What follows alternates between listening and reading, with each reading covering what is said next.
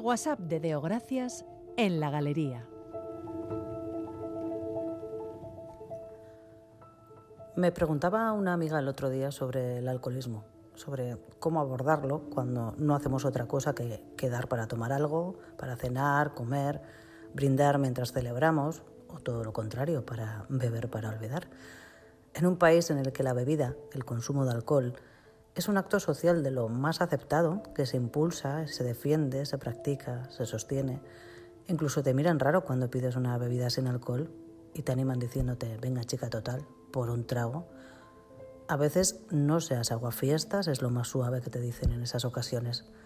Y precisamente por todo eso, cuesta mucho más darnos cuenta de lo que ocupa en nuestras vidas el alcohol, del tiempo, del dinero, la salud que le brindamos, de cómo nuestra sociedad está organizada en torno al vino, la cerveza, los combinados, el vermú, la sidra, el chacolí, de todo y para todos los gustos. Y si no participas, no eres, no estás, no formas parte. Y obviamente a nadie le apetece no pertenecer, no estar, no ser parte de una cuadrilla, de un grupo de amigos, de la fiesta de cumpleaños, de la comida familiar, de las fiestas del barrio.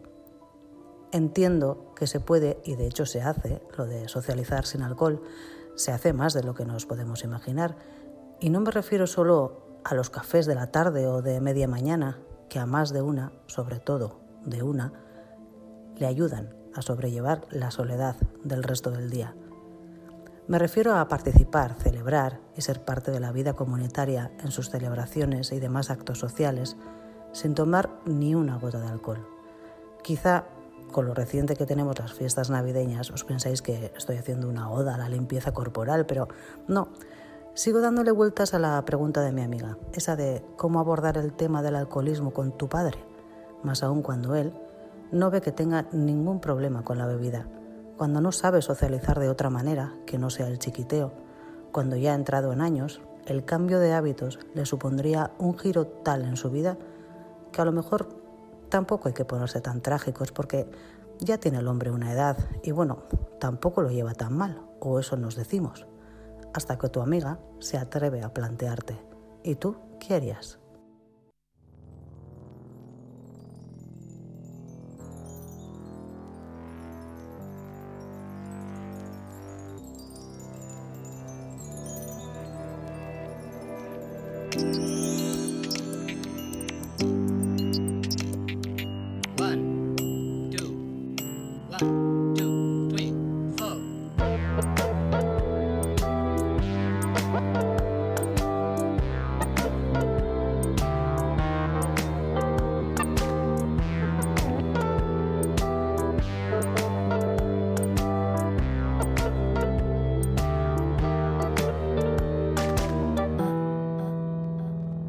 La Galería, con Bego Yebra.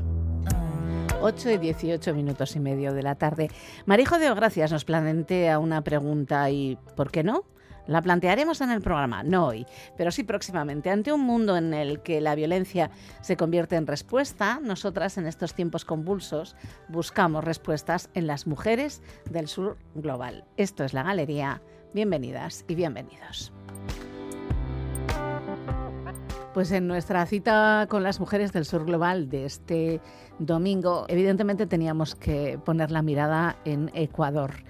Y para hablar de Ecuador, pues nadie mejor en este momento que Evelyn Morales. Muy bienvenida a la galería, Evelyn, ¿cómo estás? Muchas gracias, Bego, por por este espacio. Estamos bien. A quien queríamos invitar, además, a que participara de nuestro espacio de Mujeres del Sur Global, que ya hablaremos luego más tranquilamente de este asunto. Evelyn eh, está en Ecuador Echea, que cuenta a quienes no sepan, porque yo creo que veros os ven en todas partes, que es Ecuador Echea. Bueno, Ecuador Echea es una organización que nos dedicamos sobre todo al tema de la comunicación audiovisual recogemos un poco todo lo que es movilizaciones, acciones de transformación social que se realizan sobre todo en Bilbao. Em, es un material que se recoge fotográficamente y a través de vídeos también y se difunde de forma gratuita en nuestra página web y redes sociales. Nos vamos a Ecuador y nos vamos a hablar de una crisis de violencia, ¿no? Cuéntanos qué es lo que ha pasado, porque no sé si lo hemos entendido o por lo menos tenemos las herramientas para entenderlo. Sí, bueno, ahora mismo Ecuador está viviendo una ola de violencia. Eh, bueno, ya llevaba algunos años viviendo una ola de violencia, tanto en las calles como dentro de las prisiones. Entonces, em, esta ola de violencia estaba como muy focalizada eh, sobre todo en Guayaquil, en la parte costera de, Ecuador, y tenía que ver mucho con bandas delincuenciales vinculadas al narcotráfico. Eso es lo que se sabía. Eh, y por otra parte, eh, en las cárceles em, estaban siendo, había habido como más de 14 masacres desde el 2018 con personas muertas presas, 591 eh, más o menos es lo que calculan. Eh, y todo igual estaba vinculado a temas de, mm, de, poder, de bandas que querían dirigir las cárceles y todas estas también vinculadas al narcotráfico. Entonces, todo esto em, como que ha ido incrementando a lo largo de, los, de, estos años.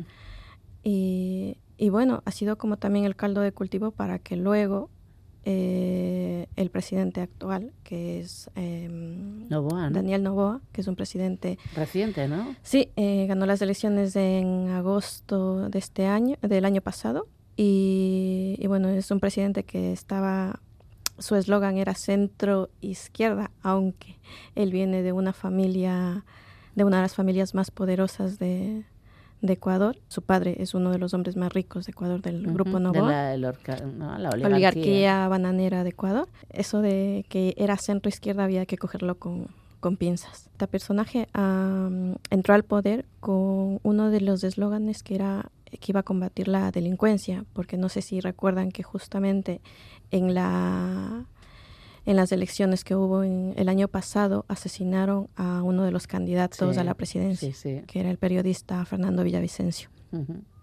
Este periodista estaba como muy al tanto de, la denuncia de estos grupos de, narcotráfico y bandas que estaban operando en el país y cómo y cómo está estaba filtrando, en, el gobierno, sí, en el gobierno, en las instituciones, partidos políticos. Entonces, bueno, em, la llegada al poder de Novoa se valió bastante de eso.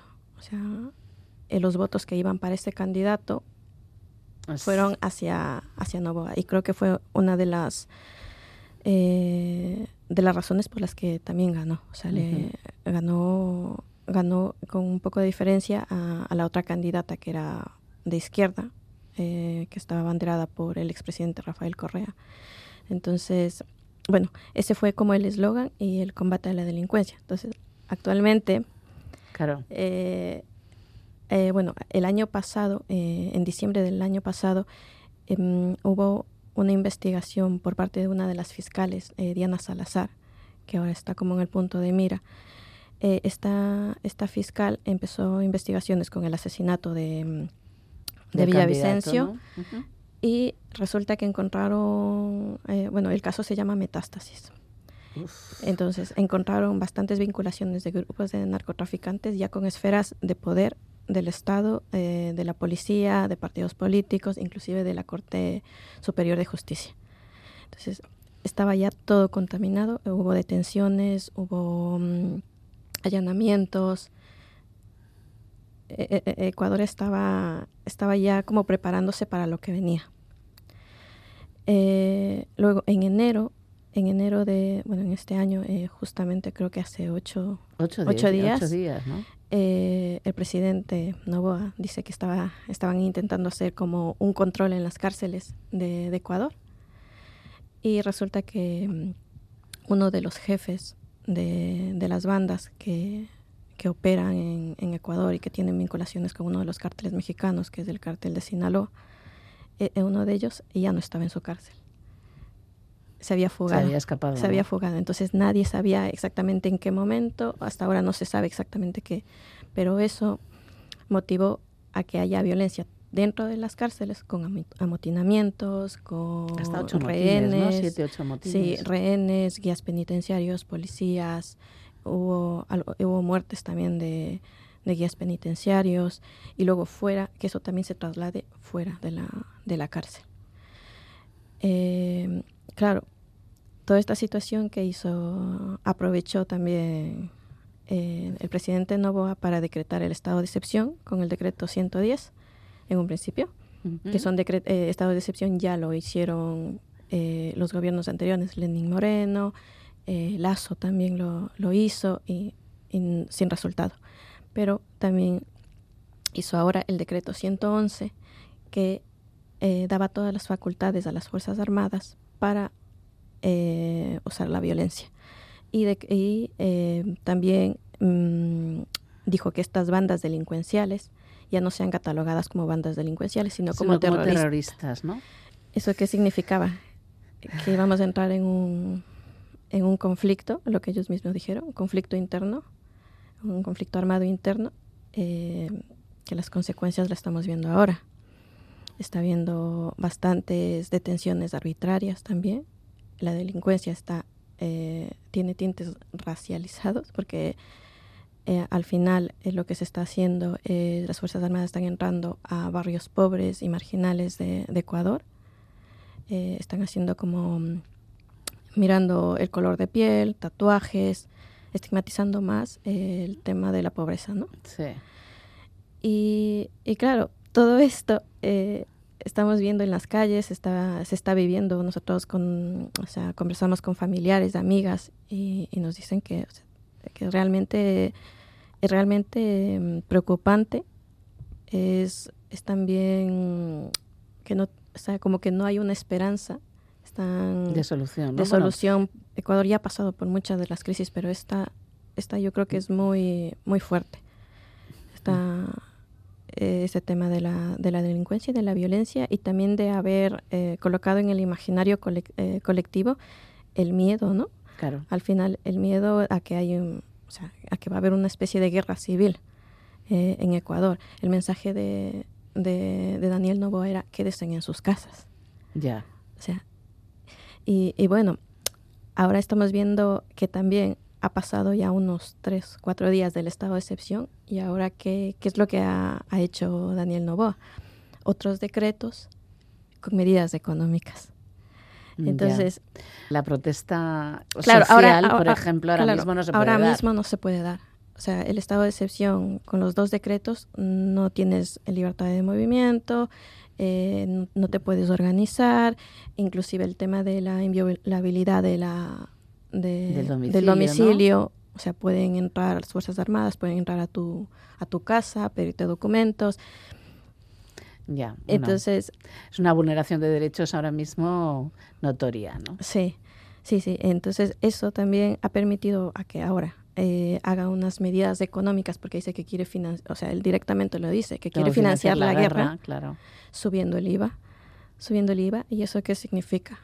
empobrecer más a un país en el que uno de cada cuatro ecuatorianos está en pobreza extrema. Entonces, eh, eh, ahora mismo hay analistas que dicen que lo que está haciendo es una doctrina del shock, de manual. O sea, para mantener sus políticas neoliberales eh, y, también al final dar respuesta a, unas em, unas peticiones que ya estaba haciendo el Fondo Monetario Internacional hace muchos años en los gobiernos anteriores y que gracias a la protesta social se, no, no se pudieron dar, ¿no? Y ahora estamos con estas medidas económicas, la subida del IVA, la privatización de la energía, eh, la firma del Tratado de, Libre Comercio con China, eh, bueno, la creación también de cárceles, eh, macrocárceles tipo Bukele. ¿Quieres sí, sí, está tomando el ejemplo de Bukele en ese sentido, ¿no? y, no hay por ningún lado medidas que vayan a la raíz, que al final es la desigualdad social.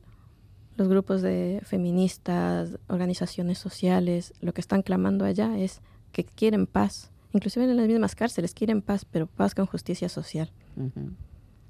Entonces dicen, ahora mismo lo más rápido para, para Novoa y para salir del paso, porque él va a estar, que va a estar un año como mucho en el, en el gobierno, es estas medidas un año o más, ¿no? Sí, un año, un año y medio. le queda, no? Le quedaría año y medio, por lo menos, ¿no? Sí, en el 2025 son ya las, son las elecciones. ¿no?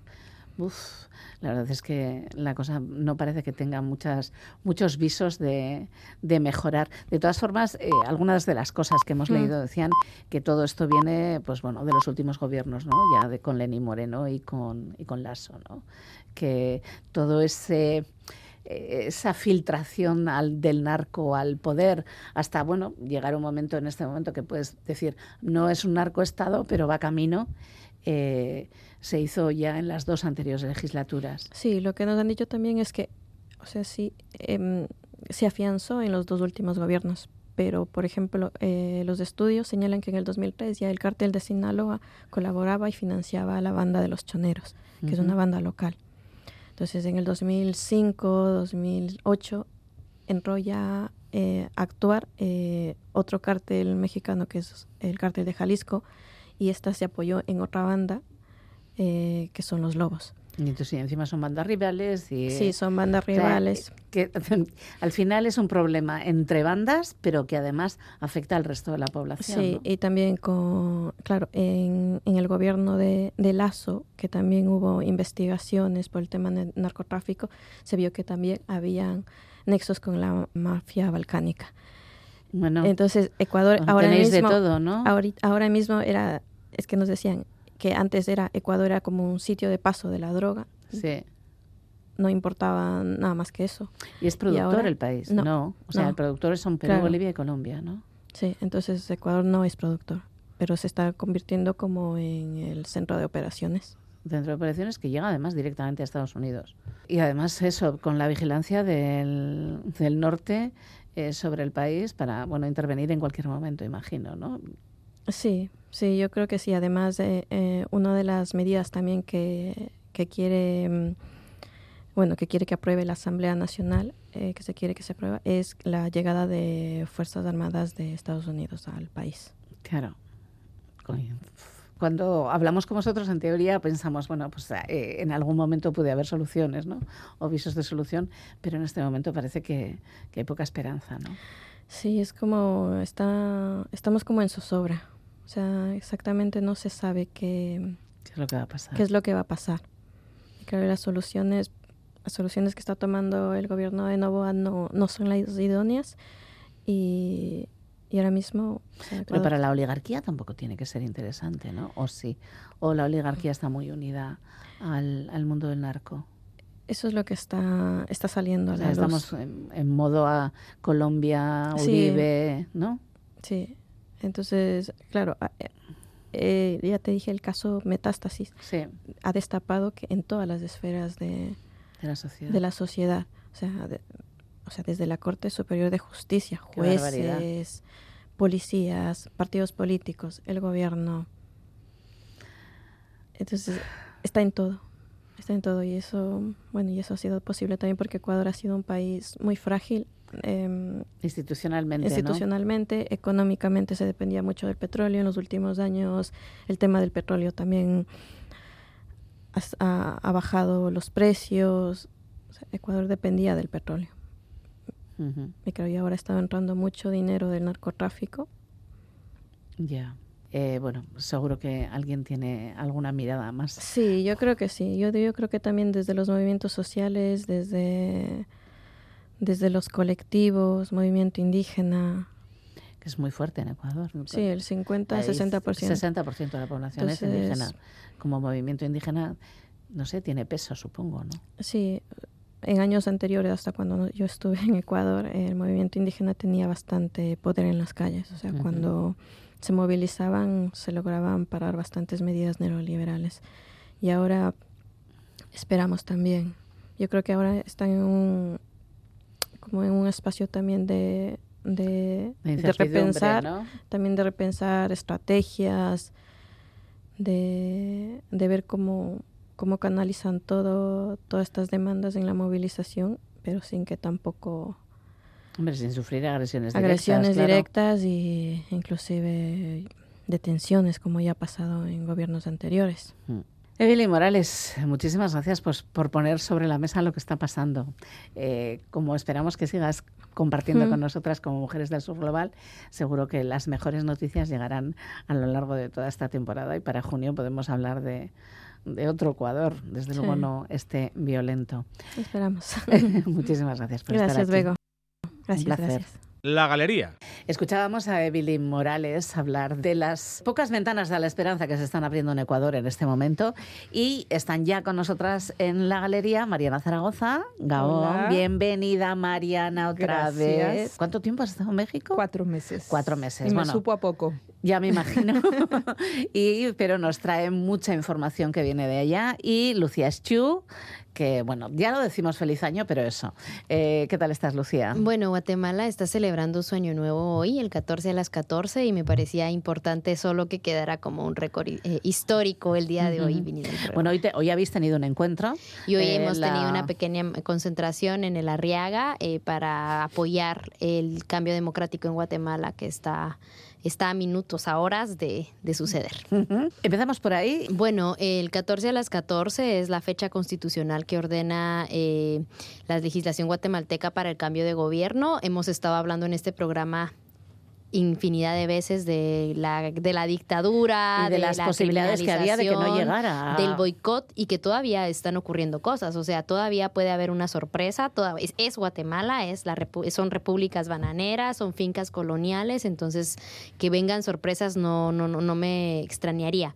Pero que obviamente la población indígena de distintos territorios que además el día de hoy cumple 105 días de movilización histórica eh, y, y sin en- en- en la historia reciente del país se ha movilizado desde horas de la madrugada del día de ayer para poder estar hoy en el cambio, eh, en este cambio, en esta nueva primavera, como denomina el, partido oficial, y que obviamente hay que ser conscientes de que un país, el más pobre de América Latina, no va a resolver todos sus problemas como por arte de magia, pero que la población y la sociedad como tal, creo en la historia reciente de los últimos 80 años no habíamos vivido un momento tan esperanzador como el que creemos que puede pasar hoy.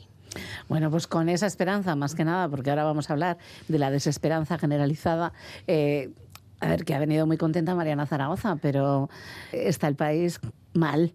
Mal. México mal. Es año electoral y no hay esperanza, porque al final, bueno, la- los seguidores, las seguidoras de la Cuarta Transformación de México, que es el partido Morena y con el presidente Andrés Manuel López Obrador, podrán decir que no, que es una izquierda progresista, que es lo poco que queda en América Latina, pero la realidad es que el país eh, termina este sexenio militarizado, con proyectos neoliberales y extractivistas consolidados que ni siquiera los gobiernos neoliberales anteriores atrevieron a hacer. se atrevieron a hacer. Y además todo eh, destinado al control por parte del ejército, ¿no? Como el tren Maya, aeropuertos, eh, puertos marítimos, todo tiene una militarización profunda. Y vienen dos candidatas eh, mujeres que en la narrativa del feminismo hegemónico sería una celebración, pero la realidad es que son dos mujeres que van a continuar con estrategias militarizadas en un país profundamente eh, asediado por la violencia y que las alternativas pues son tristes, ¿no? Grandes debates hemos tenido sobre a quién vamos a votar en este verano del 2024 y, bueno, no, llegamos a nada, ¿no? En- entre quienes estamos en esta inseguridad de qué es lo que vamos a hacer, qué vamos a decidir eh, en un país que, que no tiene, en este momento la violencia es lo que marca la vida de todas las personas mexicanas que viven en México o que vivimos fuera de México porque el miedo está presente en nuestras vidas todo el tiempo. Ahí es donde vamos a entrarle. ¿Qué puede significar también lo que está pasando en Ecuador para el resto de Latinoamérica? ¿no? Porque creo que junto con lo que está pasando en El Salvador, con la militarización también que pretende Milei en Argentina, América, Digamos ¿no? que yo siempre hablo de las repúblicas bananeras, son fundamentales en todo el análisis porque son los laboratorios de donde se implementan primeras estrategias de intervención de la CIA, de China, de Rusia y de todas las potencias del norte global. Entonces creo que es importante en el continente analizar que ese nivel de violencia, militarización y control territorial lo vivió Guatemala justo en la firma de los acuerdos de paz con todo, e- especialmente en Ciudad de Guatemala, concretamente en las áreas más complejas de Escuintla, donde las maras pasaron a controlar Sí. territorialmente el país, las calles. Bueno, Honduras también, ¿eh? y Hondur- pero que te digo que digamos que lo vimos en Guatemala, Sí. fenómeno Guatemala, El Salvador. Honduras, y honestamente es, es terrible porque hemos naturalizado ese nivel de violencia en el cotidiano, que es lo que está pasando con México ahora, porque recuerdo que cuando nosotros teníamos, nosotros escapábamos de la violencia en Guatemala y nos íbamos a Tapachula. Claro. Y entonces, eh, o sea, lo comparto porque es lo que nosotros ya hemos vivido. O sea, Tapachula era el sitio seguro donde los, todos los sitios fronterizos de Guatemala íbamos a pasear, a comer, a estar tranquilos y poder caminar en la calle y eso ya no es lo que era. Para nada. Y, y, lo sé, o sea, y me duele, porque nuestro sitio seguro era México y Tapachula para los guatemaltecos.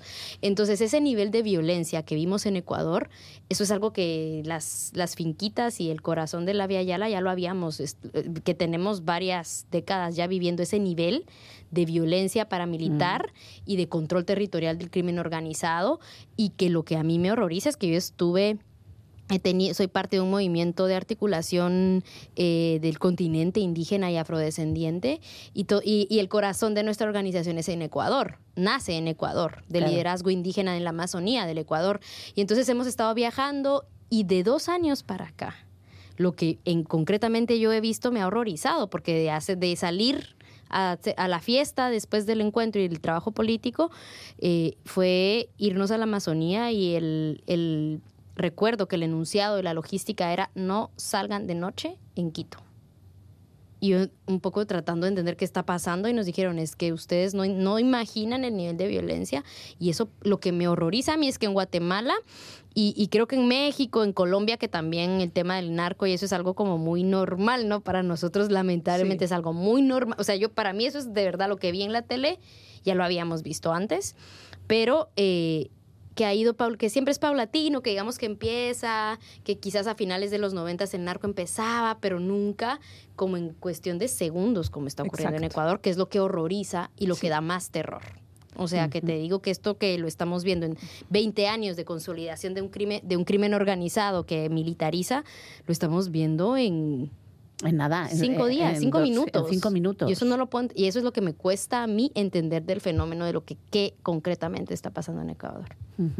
Bueno, ella sí que nos ha hecho un pequeño análisis. Yo lo que quería ver es para la región lo que va a significar, ¿no? La relación de los dos, además dos cárteles eh, mexicanos son los que están implementados en Ecuador, ¿no? Sinaloa y Jalisco, nueva, Jalisco generación. nueva generación que son de mi tierra, por cierto. ¿Qué, tierra Ambos Sí, sí, sí, lo mejor de México.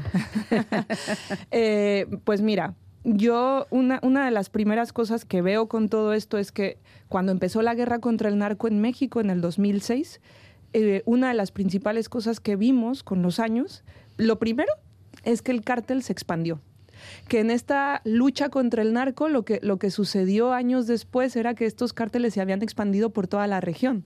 Entonces, eh, ¿Qué hay detrás de estas guerras contra el narco eh, en el negocio de estos estados criminales, ¿no? Y, en esta economía legal y paralegal que opera, ¿no? Con el neoliberalismo. Porque en México, para poder entender el crimen organizado ahora mismo, necesitamos entender la economía legal y la ilegal que funciona. Por cada negocio que se abre en México, tienes que entender qué se está moviendo también detrás. detrás. Cada negocio, cualquier restaurante que vayas, tiene algo detrás. Sobre todo, por ejemplo, en Ciudad de México, Condesa, Roma, Polanco, todos estos lugares que son maravillosos para el turismo, que la gente va y que está increíble, tiene detrás eh, una economía de la extorsión, del pago de, territorio, de uso de suelo y, y, un montón de cosas más que cuando tú escuchas en el Ecuador qué está pasando, justamente tiene que ver, no me acuerdo, el, la gente mm, en tránsito por México eh, hablaba, ¿no? Que ya no habían podido pagar la extorsión, tiene un nombre muy particular en Ecuador. Este, Coima. no. Lo tenía aquí en la cabeza y se me olvidó, pero bueno, tiene un nombre como muy particular que te cuentan de por qué se fueron de Ecuador, ¿no? Eh, eso por un lado. Entonces, lo primero como producto de la guerra contra el narcotráfico es la expansión, de los cárteles, de los cárteles que se supone que es en contra de los cuales están luchando, ¿no? Entonces es, es muy interesante y por eso también es importante ver, por ejemplo, los juicios a los criminales que se llevan en Estados Unidos.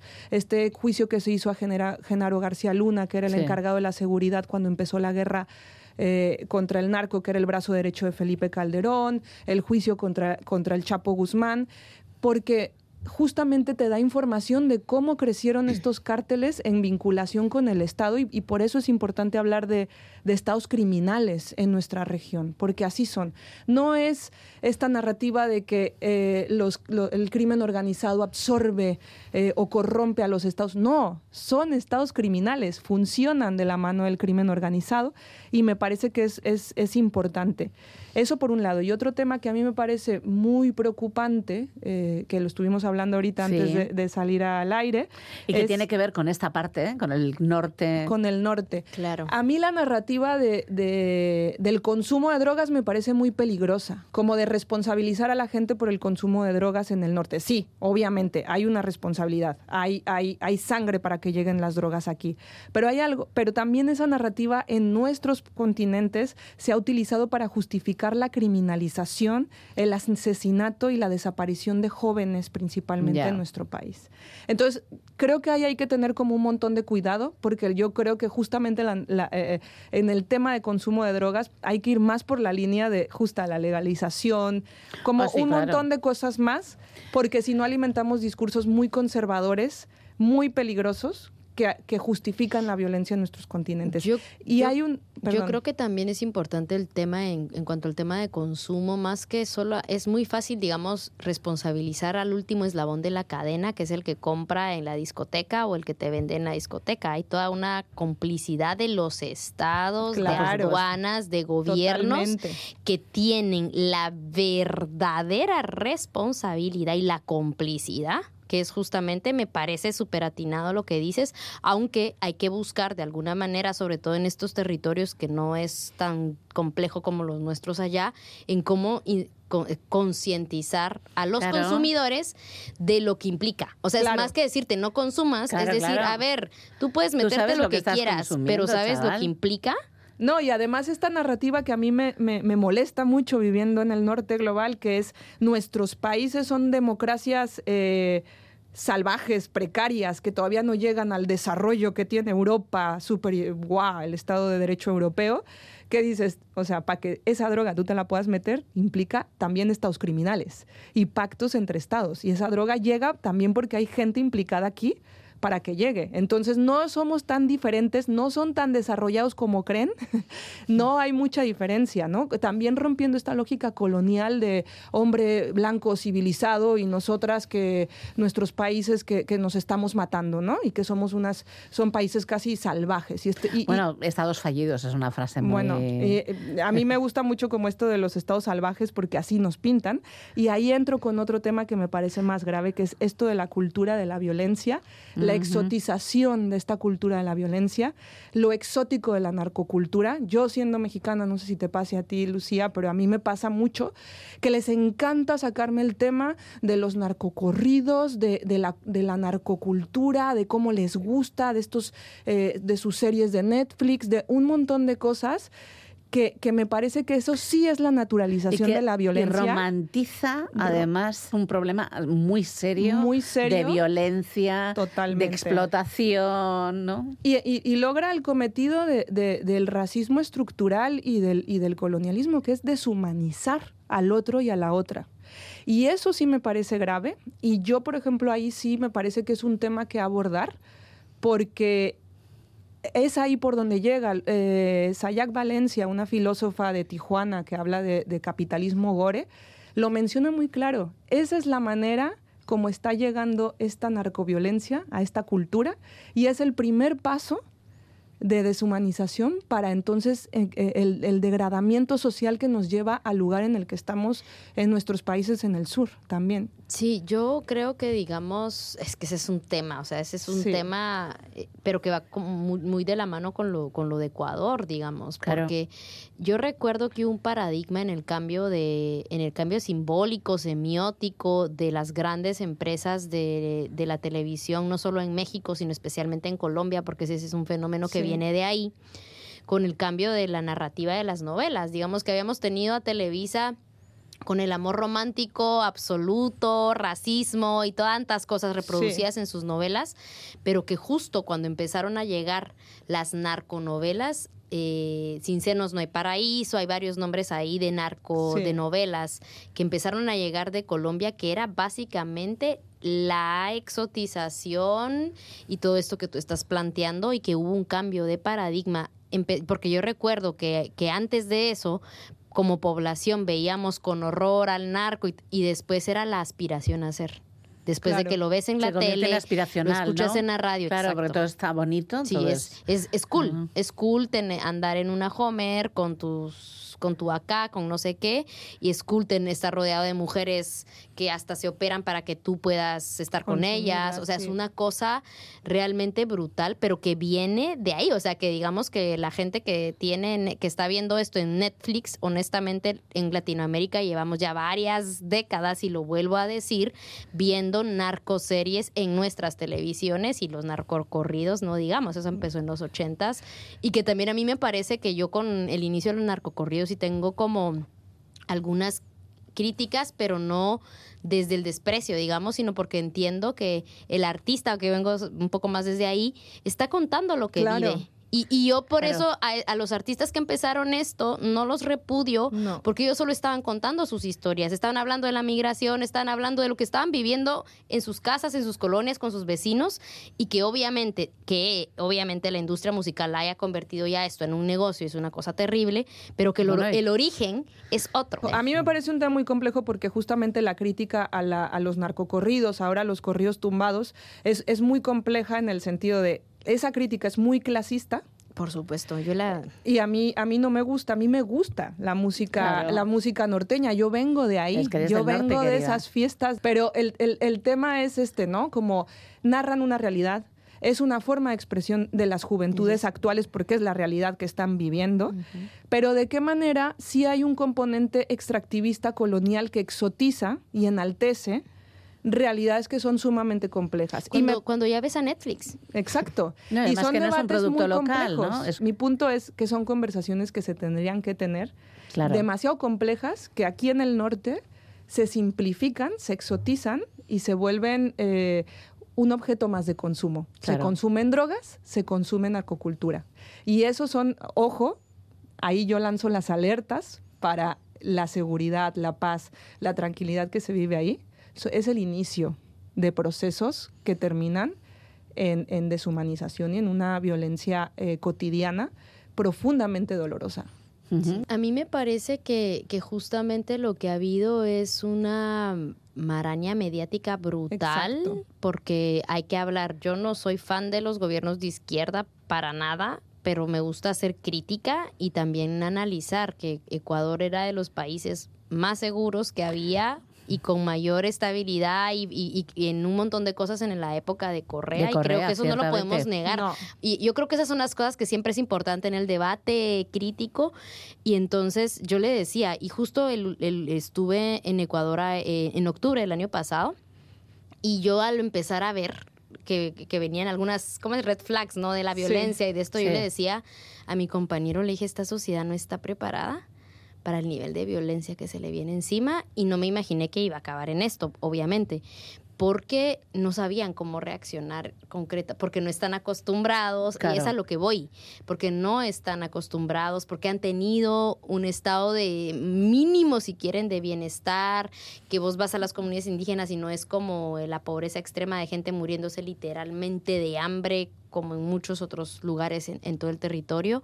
Entonces, que vos ves, digamos, que hay diferencias, hay caminos, o sea, que hay alguna infraestructura de algún modo, y eso pasó de ser positivo en la población, ahora Correa es el anticristo o sea, tú escuchas eso y, y, que, y que yo no soy fan de él y que seguro estuvo que la agenda extractiva en los pueblos indígenas también es muy cuestionable, que es lo que mi problema con las izquierdas siempre es eso, es el neoliberalismo, es el despojo colonial en nuestros territorios, que no ha cambiado que, y que lo sigo diciendo. Bueno, lo hemos visto ¿no? en México, en Chiapas, por ejemplo, con por supuesto, claro, sí. Justo eso, que, que vos escuchás ahora a gente que decía, bueno, es que mis todos los derechos que pudimos haber recuperado o ganado fueron con Correa, pero, pero bueno, mm, toda la gente le votó a Novoa. Yo estaba ahí el día de las elecciones. Y, y, la gente estaba como esperanzada de que iba a haber un cambio. Y dije, ¿qué de cambio va a haber si le estás votando a la continuidad del narcoestado que está, o sea, me parecía como, no sé, un poco, era difícil, digamos, era difícil de, de, poder entender y leer, pero yo siento que la población ahorita está, haber declarado para mí un conflicto armado interno, que eso significa reconocer que hay una guerra, para la población ecuatoriana es un nivel de violencia. Se están perdiendo derechos constitucionales, es decir, toda la población ecuatoriana ahorita que está viviendo con cuerpo eh, en el territorio está sin derechos constitucionales y ya están cometiendo abusos policiales y militares.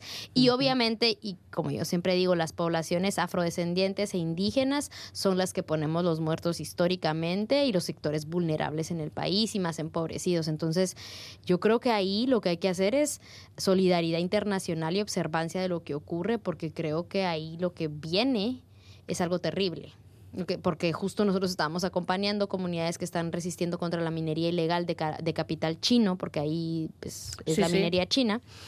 Y justamente eh, leí en un medio de unos compañeros de una comunidad que, la, que los mineros ilegales salieron ahora, habían estado tratando de repelerlos y ahorita salieron como con un empoderamiento a recuperar incluso minas que habían sido canceladas. Entonces, lo que viene ahí es un control territorial a partir de un genocidio y de mano armada, como lo vimos en Guatemala, como lo estamos viendo en México, como ha ocurrido en otros territorios. Espero que sea, espero equivocarme, por supuesto, espero pues que la verdad es que espero yo también. Y yo ahí quisiera meter como un último tema, que bueno, dos, pero este me parece muy importante porque al final soy migrantóloga.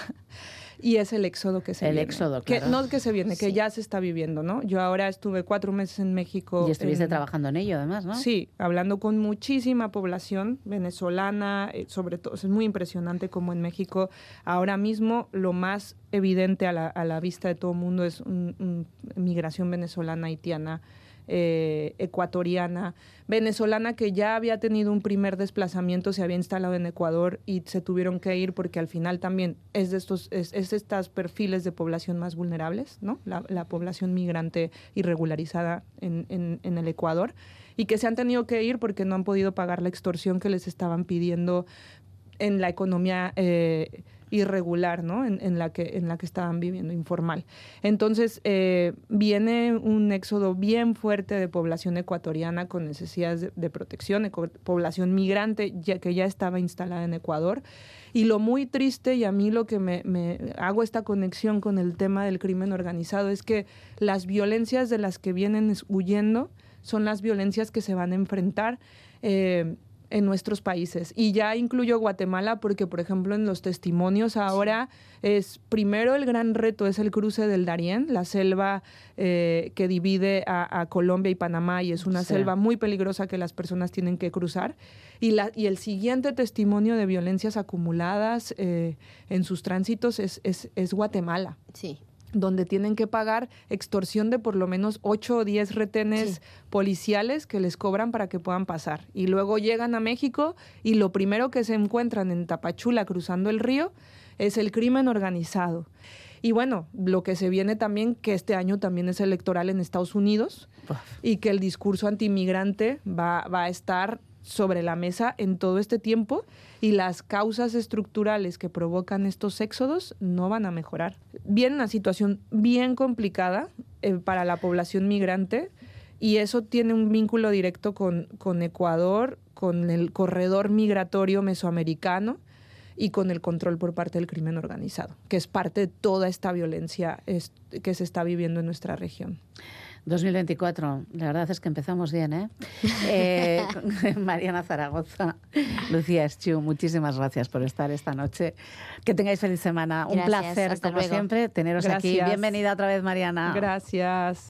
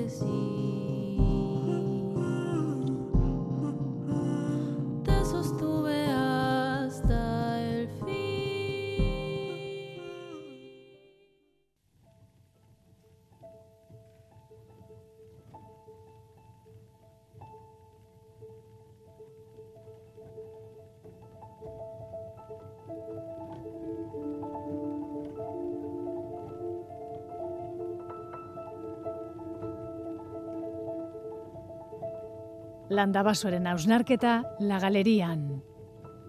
Minutu bakarra utzi dit bego jebrak zerbait pentsatzeko, zerbait esateko. Hasiera batean pentsatu dut, minutu bakarra, eta orain jabetzen ari naiz, denbora sautzen ari naizela zuri kontatzen, minutu bakarra daukadala zerbait esateko. Lengoan albiste bat irakurri nuen non baiten e, unibertsitateren batek egindako ikerketa bat. Gai nagusia lana zen, egiten dugun lana, eta ikerketaren ondorioen artean aditu batzuek zioten, gehiegi ematen diogula lanari, eta gure indarren euneko larogei bostera arte bakarrik eman behar zaiola lanari. Dana emon behar jako maite askatasunari aldarrikatu zuenean lauasetak, honetaz ziar duen, Ez dago jakiteri zeri buruz zinez ari zen, baina garaiak ezagututa diktadura bat egitura politiko bezala zegoela basekuruen horreta zarituko zen, bai. Gauza da nik gaur goizean goizetik pasatutako gauza batez zaritu nahi nuela. Lanera nentorrela ordu txiki txikietan, emakume gazte bat zijoan etxe alboko aldapan gora oinez, bakarrik, etxera, pentsatzen dut, eta atzetik metro batzuetara gizon gazte bat. Biurgunea ematerakoan konturatu naiz gizon atzetik zijoala, eta autoaren galgari eman diot. Emakumearen gana joan ez joan egon naiz, nekien zer egin, autoa segundu batzuz geldituta izan dut, hori bai, baina azkenean aurrera egitea erabaki dut. Eta egun osoa daramat damututa eta sarean begiratzen erasoren bat egonote den. Eta uste dut urrengoan gelditu egingo naizela. Aizpatasunagatik.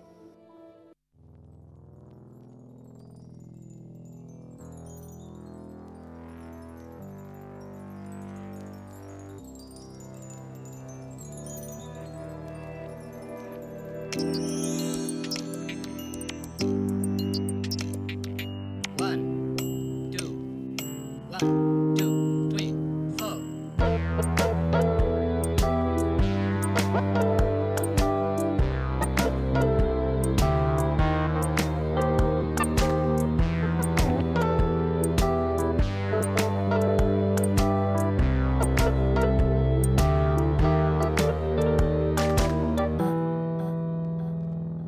Galería, con Bego Yebra. Aizpatasunagatik. Que 29 y 6 minutos y medio de la tarde. Ayer, por aquello del derby y declaraciones varias, pues la galería se resumió un poquito más de lo esperado. Pero Goizalde nos había dejado su ausnarqueta quejosa, como siempre por la falta de tiempo, también nos planteaba un dilema moral. Vamos a ponerle mente también a este dilema moral. De momento abordaremos los contenidos de esta segunda hora de programa que nos obligan a hablar de edadismo y también de plásticos.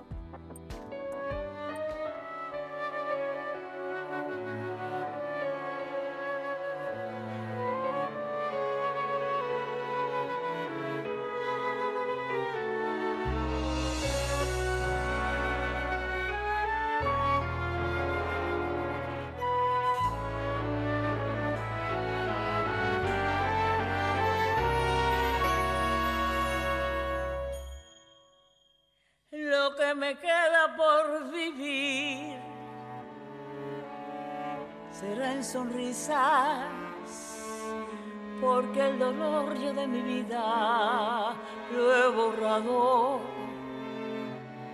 Lo que me queda por vivir será Leíamos esta semana un titular en un diario que afirmaba que la discriminación laboral de las personas mayores se extiende de forma preocupante a otros ámbitos sociales. Sara de la Rica es la actual directora de ISEA, con Centro de Investigación y Transferencia Económica y Social, especializado en el diagnóstico de problemáticas sociales y de la evaluación del impacto de las políticas mediante analítica de datos. Es además catedrática de Economía en la Universidad del País Vasco, así como investigadora asociada en centros nacionales e internacionales de referencia. Sus estudios más relevantes abarcan el género, la inmigración, el desempleo, las instituciones laborales y el futuro del empleo. Y está con nosotras en la galería pues, para hablar de este concepto del edadismo y de las repercusiones que tiene para las personas que lo sufren, pero también para la sociedad este modo de discriminación. Muy bienvenida a la galería. Hola, muy buenas tardes. Vamos a dejar un poquito claro el concepto. ¿Es solo discriminación laboral o, o se refiere a otro tipo de discriminaciones también y que todas tienen que todas se relacionan con la edad? No, realmente eh, es un experimento y entonces como experimento normalmente tiene un, un ámbito muy limitado y, eh, y, se refiere solamente a la contratación y de hecho ni siquiera a la contratación es a la llamada de una empresa para quiere decir cuando cuando mandas tus currículums las, uh -huh. la posible discriminación que hace la empresa de llamar a una a una persona de más edad frente a una persona de menor edad. O sea, que está realmente muy circunscrito al ámbito laboral. Esa es la investigación que vosotros acabáis de realizar, ¿no? Eh, bueno, una de ellas, es. porque eh, referente a la edad y al empleo y a la empleabilidad tenéis más de, más de una, además de tener el libro blanco del empleo en Euskadi. Dentro de este concepto, ¿cuáles crees que son los factores que inciden en esta exclusión? Eh, bueno, en primer lugar, lógicamente, de cara al experimento, hay, hay dos personas ficticias que hemos eh, que hemos construido dos currículums uh -huh. ficticios que envían eh, que se envían a portales de empleo ¿Sí? y el actor principal es la empresa no la empresa decide eh, ante currículums muy parecidos, aunque es verdad que difieren por edad en 15 años, eh, uno tiene 35, otro tiene 49, ambos todos ficticios, pero lo que hacemos es construir historias laborales muy parecidas, solo que pues lógicamente hay una diferencia de 15 años y por tanto si uno de los currículums, el de 35 digamos, decimos que ha estado en una empresa tres años, pues el otro uh -huh. ha estado seis y si uno ha estado y así, ¿no? O sea, Sí. de, de alguna manera son trayectorias muy parecidas, pero lógicamente proporcionalmente en edad, pues uno tiene más años que el otro. Pero pero no podría nunca achacarse a que el mayor de 49, el de 49 tiene menores competencias, porque es una trayectoria laboral muy similar, solo que encima con más años de experiencia. Por tanto, aquí el actor fundamental es las dos personas ficticias que envían el currículum y quien mira esos currículums y decide o no llamarte para una entrevista posterior. Esos son los actores de este experimento. De este experimento en el que imagino que también ha- eh, se habrá disgregado por sexo o no. Sí, sí, o sea, lo que hemos construido es muchos perfiles, ¿no? Entonces, Sí. mujer de 49 frente a mujer de 35, hombre de 49 frente a hombre de 35, y también hemos hecho la diferencia de alta cualificación frente a baja cualificación, porque podríamos encontrar diferencias, ¿no? De discriminación por edad en un puesto, el de alta cualificación es el de el de gestión de empresas, Sí. porque hay muchísimas ofertas para gestión de empresas y el de baja eh, cualificación lo hemos eh, escogido de atención al cliente, también porque hay muchísimas eh, ofertas laborales de esos de esos perfiles. Entonces también mujeres de esos dos perfiles frente a hombres de esos dos perfiles, o sea, siempre separamos digamos alta cualificación, eh, baja cualificación, hombre, mujer y también hemos hecho en Barcelona, en Madrid y en el País Vasco. Y en el País Vasco, ¿no? Bueno, empecemos a hablar de conclusiones. Porque Pues la claro, no, no son positivas, ¿no? No, no, no, no son positivas. Eh, fíjate, hay muchas conclusiones. La primera es que mm, de los 100, o sea, nosotros hemos enviado 1.600 currículums, ¿eh? Sí. 800, digamos, a 800 posiciones. Y eh, de los 100, de cada 100 currículums que se manda, la persona de 35 años recibe en media una llamada en, en- para, para, o sea, 14 llamadas, ¿vale? De los 100, 14, 14 llamadas. O sea, llamadas, sí. fíjate, fíjate lo que hay que mandar de currículums para que te hagan una llamada, ¿vale? Pero, o sea, esa es la primera consecuencia. Y es, hay que mandar muchísimos currículums para tener una llamada. Pero eso es el de 35. El de 49 años tiene, para, tiene que mandar, eh, o sea, de cada 100 currículums le contestan solamente cuatro. Cuatro. Para la llamada. O sea que eso es solo para la llamada. O sea que hay una diferencia muy importante, muy importante de, de edad de cara a que te llamen eh, o no te llamen con una trayectoria muy similar en términos de, de, digamos, de perfil profesional. Es decir, que clarísimamente a una persona de 49 años no le quieren respecto a una de 35. Mm, mm, O sea, cuesta mucho que te llamen a, una, a un empleo, pero desde luego si tienes 49 años cuesta mucho más que si tienes 35. ¿Y también para los de gestión? Para los de gestión es incluso mayor la, la discriminación. Sí, ¿eh? Y sobre todo en varones, sí. Sobre todo en varones. Eh, vemos una discriminación menor en atención al cliente, o sea, en puestos que le hemos llamado poco cualificados, y en cambio muy superior en puestos más cualificados, y más en hombres que en mujeres. Fíjate que eh, un a priori podría ser que bueno que más experiencia en gestión es eh, más, Más valorable, más ¿no? valorable, ¿no? Y sin embargo no. Pues, Y sin No, no, embargo, no, justo todo lo contrario, piensas una persona de 35 años con una experiencia mínima, tendrías que tener igual más cautela, en teoría, ¿no? O por lo menos visto desde Bueno. fuera, claro, no desde el empleador, evidentemente. No, no, desde el empleador claramente prefieren al de 35. Y, y curiosamente, mm, el hecho de que sea más fuerte esto en el varón que en la mujer, esto sí que lo no, no lo hemos podido demostrar, ¿eh? pero una, pos- una posibilidad es que la mujer de 35 está todavía en la etapa, probablemente, Ya, de, maternidad. pequeños. Sí, podría ser, no hemos podido comprobarlo, ¿eh? pero es una posible razón ¿no? que, nos, que nos empuja a pensar que quizá van por ahí eh, los tiros de la menor discriminación de- de la mujer. En cualquier caso, sigue habiéndola, ¿eh? Sí, sigue claro. habiendo una discriminación por edad eh, significativa. sí. Eso en cuanto a la llamada. ¿Y qué más conclusiones habéis sacado? Eh, porque eh, creo que hay más posibilidades de trabajar en empleos en declive que en empleos de, otro, de otras características, ¿no? Sí, o sea, en el experimento este lo que hemos eh, Sí. visto es que mm, les llaman menos y también que se abren menos sus currículums. Las dos cosas. O sea, directamente no se abren, ¿no? o no. Eso, se abren menos y luego una vez condicionado que se abran, les llaman menos. Son las dos, los dos resultados que tiene. Y tampoco podemos ir más allá, porque claro, mm, luego no podemos saber qué pasa con quien llaman o no Ya. llaman. O sea, es, ese segundo paso desde la llamada a la contratación, eso no lo podemos ver con el experimento. Pero bueno, la verdad es que ha tenido mucha repercusión el, el trabajo, porque Claro. al ser un experimento es muy limpio. O sea, es que no hay otra que el que no quieren a la persona de 49 años, ¿no? Y esto yo creo que nos tiene que hacer pensar en un mundo absolutamente envejecido, donde prácticamente el 48% de las personas en España que trabajan tienen entre 45 y 65 años, Eso es. el 48 prácticamente la mitad, y resulta que luego, por alguna razón, las empresas no quieren al de 49 con respecto al de 35. Entonces la pregunta es qué vamos a hacer. ¿Qué vamos a hacer en una sociedad completamente envejecida, que hay cada vez menos jóvenes, si además las personas mayores eh, no, no, no son, digamos, que, que- que no se les quiere, ¿no? Y este experimento lo hicimos porque una de las cosas que nosotros hemos visto en el libro blanco y, pre- previamente era que es necesario aumentar la participación laboral de las personas, eh, digamos, entre, entre 50 y 65 años. ¿no? Tenemos un Pues sí. margen de mejora de que haya más mujeres y hombres en el empleo, pues porque hay muchas jubilaciones anticipadas, porque hay muchas personas que se quedan cronificadas en el desempleo y no se les contrata.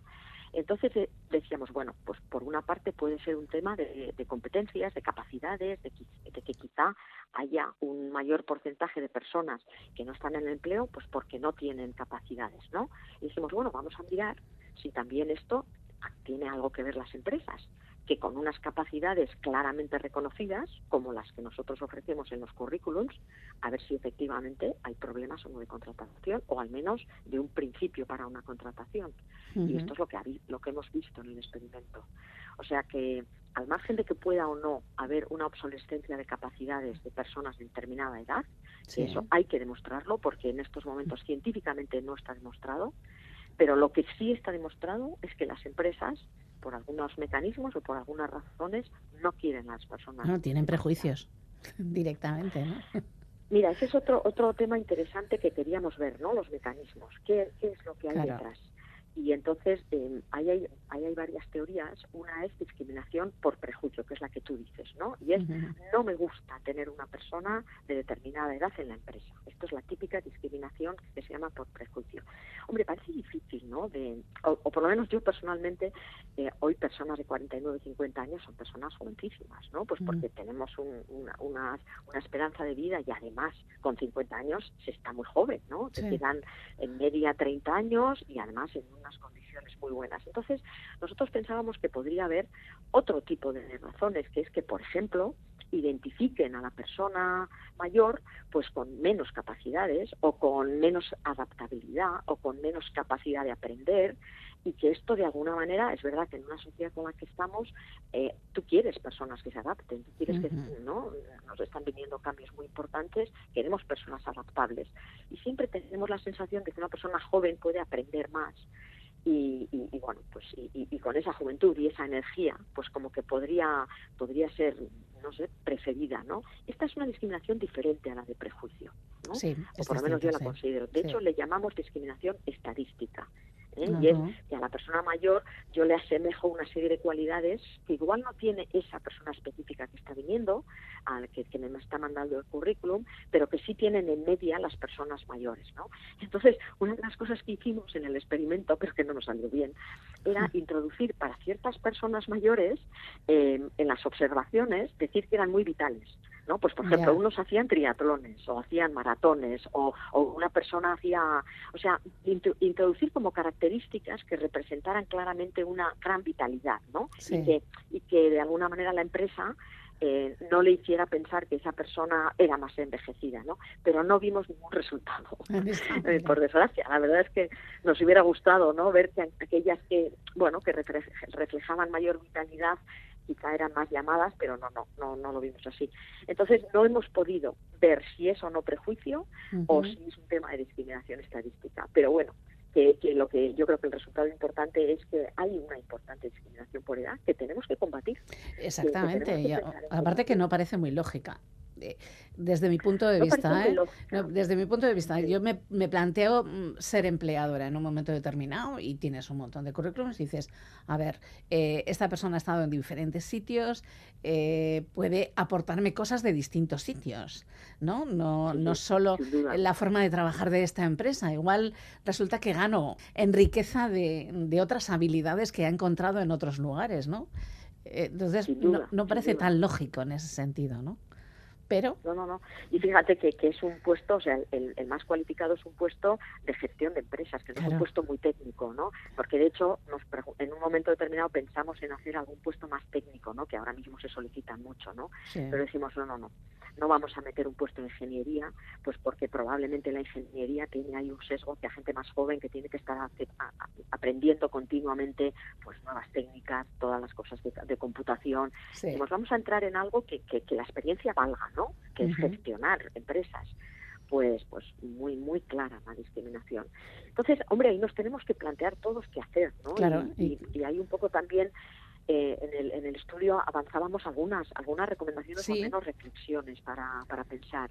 La primera de ellas, pues empezar a pensar en que los currículums debieran sobre todo basarse en competencias y no en temas que puedan tener la edad como una de las de, la, de los datos que das, ¿no? Entonces, bueno, que haya unos perfiles en los cuales tú simplemente haya unos test de competencias y las personas tienen el resultado de ese test de competencias y que no haya nada ni sobre tu sexo, ni sobre tu edad, ni sobre tu género, o sea, ni sobre tu nacionalidad, ni nada.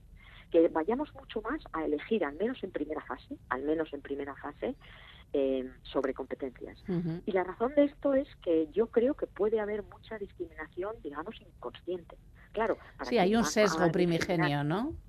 Eso es, que claro, luego quien no quiere a esa persona mayor le va a ver en una entrevista, por tanto ahí no, no lo solucionamos. Pero al menos yo creo que esto nos permitiría ver eh, sesgos inconscientes. Y esto, de hecho, ha pasado. Hay un, hay un ejercicio precioso que se hizo con las orquestas de Boston hace muchos años. Se hizo un primer experimento porque eh, las mujeres entraban muchísimo menos a, ser contratadas en las orquestas. Claro, en una orquesta tú perfectamente tú puedes poner un velo y, que toque la, por detrás del velo. Y entonces se empezó a hacer un experimento para contratar con, con, con unos biombos. Bueno, aumentó la contratación de mujeres de manera exponencial. Y esto era algo que se quedaron absolutamente sorprendidos todos los que contrataban para la orquesta, porque no tenían ni idea que caían en ese sesgo. Y esto ha sido importantísimo porque hoy en día, en la gran mayoría de las orquestas en Estados Unidos, se contrata con un biombo. Es decir, tú, eh, digamos que haces la prueba y, y si pasas la prueba y tienes un ranking determinado, tú entras. Y hoy en día hay muchísimas más mujeres en las orquestas. O sea que eran sesgos completamente inconscientes. Bueno, de hecho está pasando con la inteligencia artificial también, ¿no? Que, están encontrando sesgos y hay gente que se dedica precisamente a esa investigación, a la investigación de los sesgos en la inteligencia artificial, que parece muchísimo más, eh, no sé, ecuánime en teoría, ¿no? Claro, pero depende qué tipo de cosas tú digas. Claro. por ejemplo, los varones tienen mucha más. En eso es otra de las cosas que a mí me preocupa muchísimo y de hecho vamos a intentar hacer un estudio sobre esto, porque puede ser que haya una serie de cosas que se piden para, para un puesto de trabajo que son muy masculinas. ¿no? Ser muy ambicioso, estar muy decidido, tener una, una, una, una altísima autoestima, todo ese tipo de cosas y un determinado lenguaje puede hacer que haya muchas mujeres que no vayan a ese puesto de trabajo, por ejemplo. O algoritmos que escogen en función de eh, qué dice una persona en su, en su perfil. O sea que, que efectivamente mm, hay muchas cosas que pueden ser inconscientes, entonces, bueno, pues lo que tenemos que ir, que ir es poco a poco tratando de limar todo ese tipo de cosas, porque los sesgos de género, sin ninguna duda, son muy preocupantes, pero los de edad también. También. Muy preocupantes en este mundo tan envejecido. Una de las primeras propuestas eran esos currículums ciegos, de alguna manera diríamos, ¿no? Y alguna otra más que tenía que ver con, bueno, con cierta definición de políticas públicas, mm, pues definidas a favorecer esa contratación, ¿no? Claro, fíjate que, que las, las al final el sector público ofrece muchísimas ayudas a las empresas. Y entonces, bueno, una empresa al final contratará lo que quiere, ¿no? Pero si tu sector público das ayudas a las empresas, podría haber algunos datos de esas empresas de cómo contratan. Y entonces, bueno, pues dar cierta prioridad a ciertas ayudas, al menos que puntúe, que puntúe para las ayudas, pues personas que en los últimos tiempos han contratado a determinados perfiles por una edad o sea, con una edad. O sea, son como buenas prácticas, ¿no? Desde el punto de vista de la empresa. Y bueno, que esto el sector público, que al final utiliza recursos de nuestros impuestos, pues que para paliar esta problemática, que la vemos clarísima, pues que hagan esto. Una de las cosas que ha hecho el gobierno vasco con esta, con este resultado, que de hecho fue financiado por el gobierno vasco, ha sido eh, dar unos subsidios a la contratación de personas mayores de, de, de 55 años. Y la razón justamente ha sido esta, que han visto que hay una discriminación por edad y entonces lo que hacen es ayudar a las empresas que, decidan contratar a este tipo de a este tipo de personas. Luego lo que tendremos que hacer es valorar y evaluar si estas medidas son o no efectivas, ¿no? Porque luego, claro, pues puede haber, esta es otra de las cosas que hacemos mucho en ISEAC, ¿no? Evaluar políticas públicas. O sea, yo espero que esta medida que ha impulsado ahora el gobierno vasco la podamos evaluar y podamos ver si efectivamente tiene o no un impacto positivo. Bueno, la verdad es que es interesantísimo. Podríamos estar hablando de este asunto un montón. Una de las eh, cosas que hemos leído y que nos ha parecido súper eh, bonito es que hay algún lugar donde se ha descubierto que entre las buenas prácticas, que es equipos donde hay eh, solidaridad intergeneracional, es decir, gentes de muy diversas edades funcionan muchísimo mejor y son más creativos y más productivos. Exacto, y, y esto es gestionar bien la edad. Y esta es otra de las recomendaciones que hacemos, ¿no? Ya empieza a haber empresas e incluso hay coaching en, para las empresas para que aprendan a gestionar la edad. Y aprender a gestionar la edad es justo lo que estás diciendo, ¿no? Es encontrar equipos multidisciplinares donde las personas combinan la sabiduría que pueda tener una persona con más edad con pues pues la, la intrepidez, la valentía, la, la, ilusión, la adaptabilidad que pueden tener las personas jóvenes, ¿no? Eh, yo tengo en, en ISEAC la gran mayoría de las de las personas con las que yo estoy, todas menos yo, son muchísimo más jóvenes. Yo les doblo en edad. Y efectivamente es una maravilla trabajar con equipos, porque ellos tienen la valentía, tienen el arrojo, tienen la, la, capacidad de aprender. Pero tú tienes esa especie de, de, sexto sentido que te dice esto no está bien, esto está bien, cuidado de esta manera, y esto también a ellos les ayuda muchísimo. Entonces a mí me ayuda muchísimo trabajar con ellos y a ellos les ayuda muchísimo trabajar conmigo. Y yo creo que esto no sé por qué no lo generalizamos más, porque clarísimamente realmente esto nos hace ser más competitivos, nos hace ser muchísimo más eficientes, nos hace aprender más de multitud de cosas ¿no? que, lleva al final el trabajo en una empresa. Eh, entonces, bueno, pues eh, esto sería, eh, hay empresas que ya lo están empezando a hacer y este claramente sería una, una, una dirección a seguir, que ojalá que haya más empresas cada vez que lo vayan implementando. Pues sí, Sara de la Rica, la verdad es que ha sido un placer charlar contigo esta tarde-noche y bueno, seguiremos hablando de este asunto del edadismo porque afecta también a otras, eh, no solo al, empleo, sino también a la salud, afecta también a la soledad, afecta también a cómo está en las personas mayores en la sociedad. Es un asunto que da para mucho y nos gustaría, bueno, seguir charlando sobre ello. De momento, muchísimas gracias por estar esta noche. Muchísimas gracias a ti, Bego. Un placer. No me vengas con historias.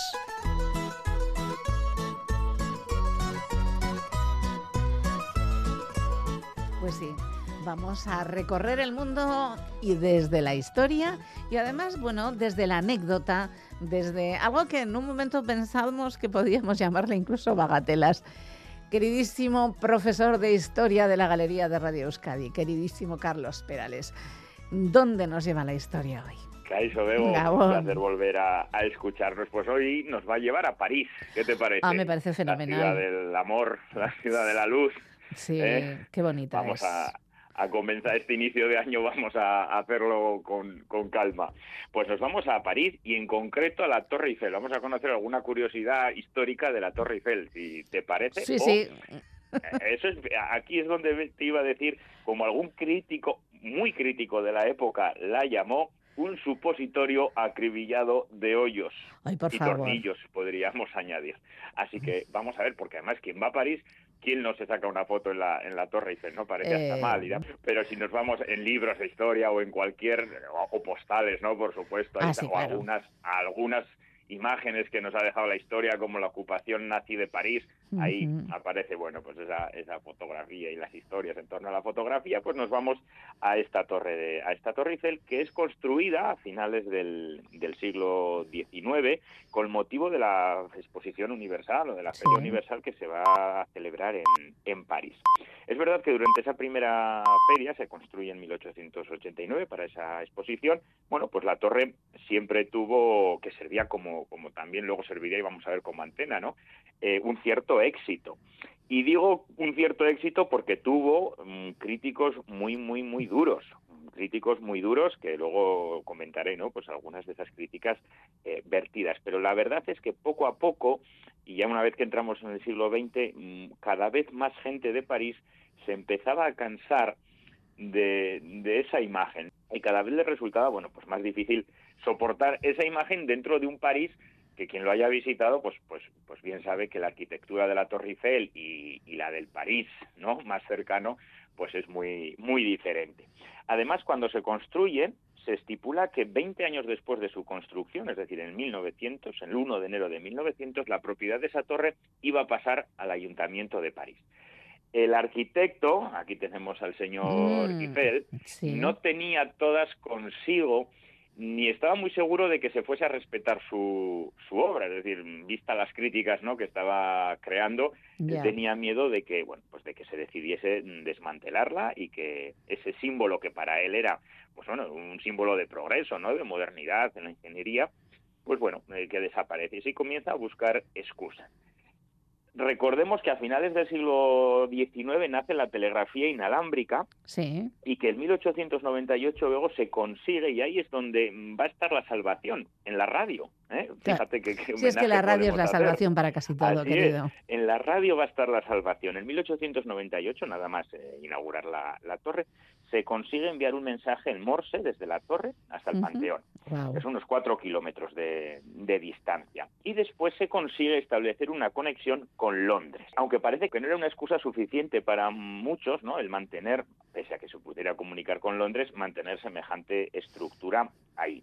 Pero pronto se va a interesar por ella y sobre todo ya en el siglo XX el ejército francés. Y ahí ya las cosas van a cambiar, porque la telegrafía eh, está en auge. Se ha creado, recién creada está la Escuela Militar de Telegrafía y al ejército francés le va a interesar mucho mantener esa, esa torre.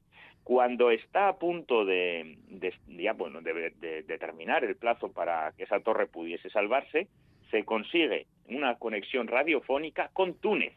Veo, con Túnez, que son 4.000, que son muchísimos miles de kilómetros, son 4.000 kilómetros aproximadamente de distancia y con lo cual con el norte de África recordemos luego las, eh, los territorios que, que, Francia va, va, a tener ahí. Esto hizo que definitivamente las autoridades se convencieran de que mantener la Torre Eiffel bueno, era, una, buena idea. Efectivamente, era una buena idea y una buena inversión.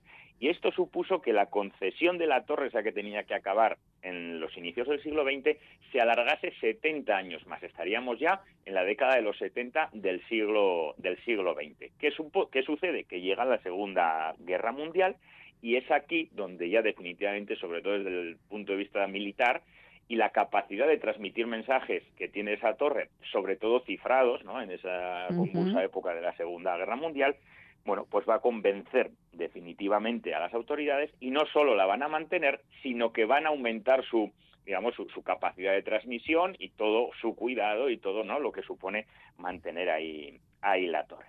Pero bueno, no todo el mundo, esto lo decía, pues es interés de las autoridades al final eh, y del y del ejército francés, no todo el mundo va a estar va a estar de, acuerdo, ¿eh? todo no, no, no, es más, un 14 de febrero de, antes de que se inaugurase, en 1887, cuando ven aquello en que se va a convertir, hay una auténtica manifestación y protesta de artistas. Y entre esos artistas, arquitectos que van a protestar, tenemos otros arquitectos como el... Eh, Garnier, el arquitecto de la famosísima ópera, de, París, es decir, que, que, va a aborrecer la, la torre. Alejandro Dumas, hijo también famosísimo, bueno, pues también. Y van a hablar de la torre como una odiosa sombra, una mancha de tinta, un mástil de hierro eh, deforme, bueno, la van a poner de vuelta y media. Y, personajes, pues, pues efectivamente, los famosísimos, eh, mencionaba el propio Garnier, otro arquitecto, al que también es verdad que la ópera le va a dar ¿no? esa fama, pero que ni con todas eh, supera, vamos a decir, desde la perspectiva más turística y de, y de marketing, la imagen de la Torre Eiffel. Así que como homenaje que nos autohacemos a la radio, Bego, ¿eh? pues claro que y a quienes estáis al pie del cañón en la radio, pues a la Torre Eiffel la salvó la radio. Y a Opera Garnier, quien le salvó fue Chagall, porque esa cúpula maravillosa pues ha vuelto a ponerla en el mapa, que igual la hubiera perdido ya. Así que nos alegramos muchísimo de que la Tour Eiffel siga en su sitio y nos encontraremos pues la próxima semana, si te parece. Por supuesto, aquí estaremos. Un abrazo. Un abrazo. Gracias por escuchar. La Galería.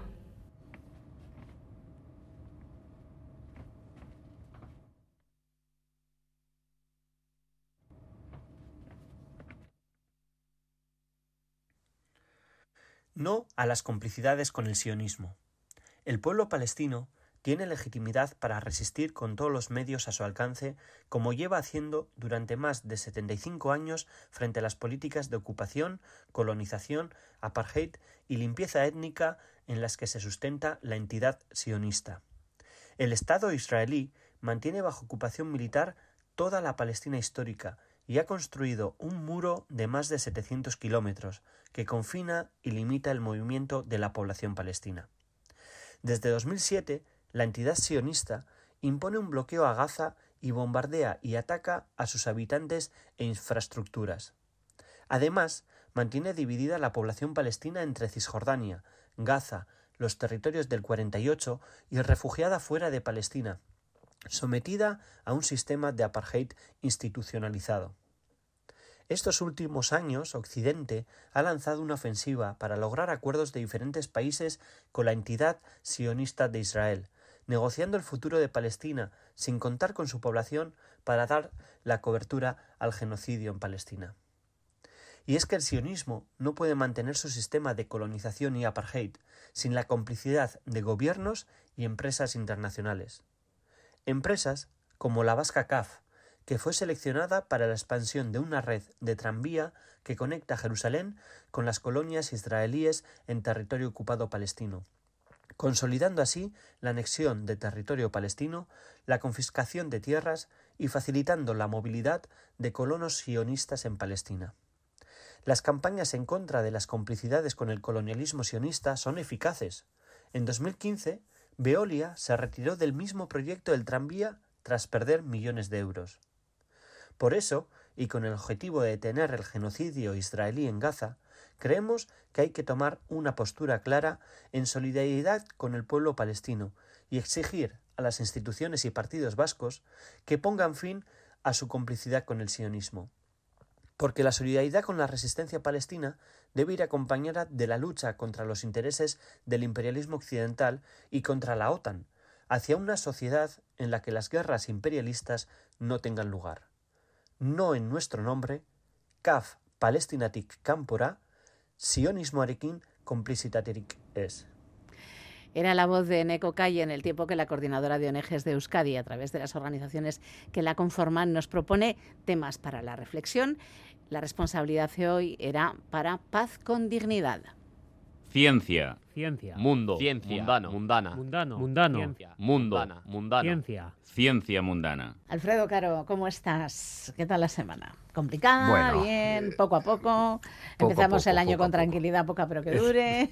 Empe- empezamos el año regularcillo, pero bueno, eh, Pero- todo irá, irá mejor, irá mejor. Claro que sí.